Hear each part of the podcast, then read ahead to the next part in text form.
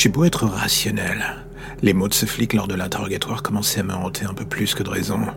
Vous savez ce moment où vous finissez par vous dire que l'irrationnel, justement, pourrait au final être bien plus logique ou réel que prévu. Oui, ces avalanches de meurtres s'abattant sur Paris avaient des similitudes pour le moins troublantes avec certains de mes écrits. J'avais commencé ce podcast comme une sorte de défouloir créatif, et maintenant je me mettais à réaliser que tout ce que j'avais viré de mon imaginaire avait fini par prendre la fuite dans le monde réel, jusqu'à devenir totalement véridique. On dit toujours que nos créations vivent au travers de l'imaginaire des lecteurs ou des auditeurs.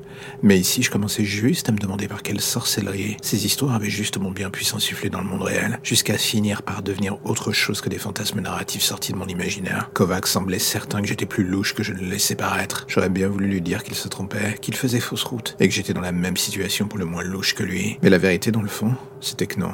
Il n'y avait pas de peur face à ce cas de figure pour le moins illogique, loin de là. Il y avait juste une sorte de fascination presque malsaine. J'avais envie d'en savoir plus. Si ces choses émanaient de moi, cela voulait dire qu'elles avaient les mêmes vices que moi. Sûrement plus en fait. J'avais créé des monstres. Et le problème dans le fond, c'est que je n'avais pas du tout envie de les arrêter. Au mieux, je voulais les rencontrer. Qui se ressemble s'assemble, comme on dit.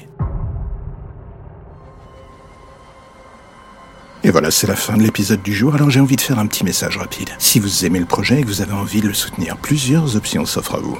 En parler, le partager ou le soutenir via le Tipeee mis en place. Dans les deux cas, que ce soit pour le soutenir d'une manière ou d'une autre, tous les liens pour vous y retrouver sont dans la description de chaque épisode. Impossible de les manquer.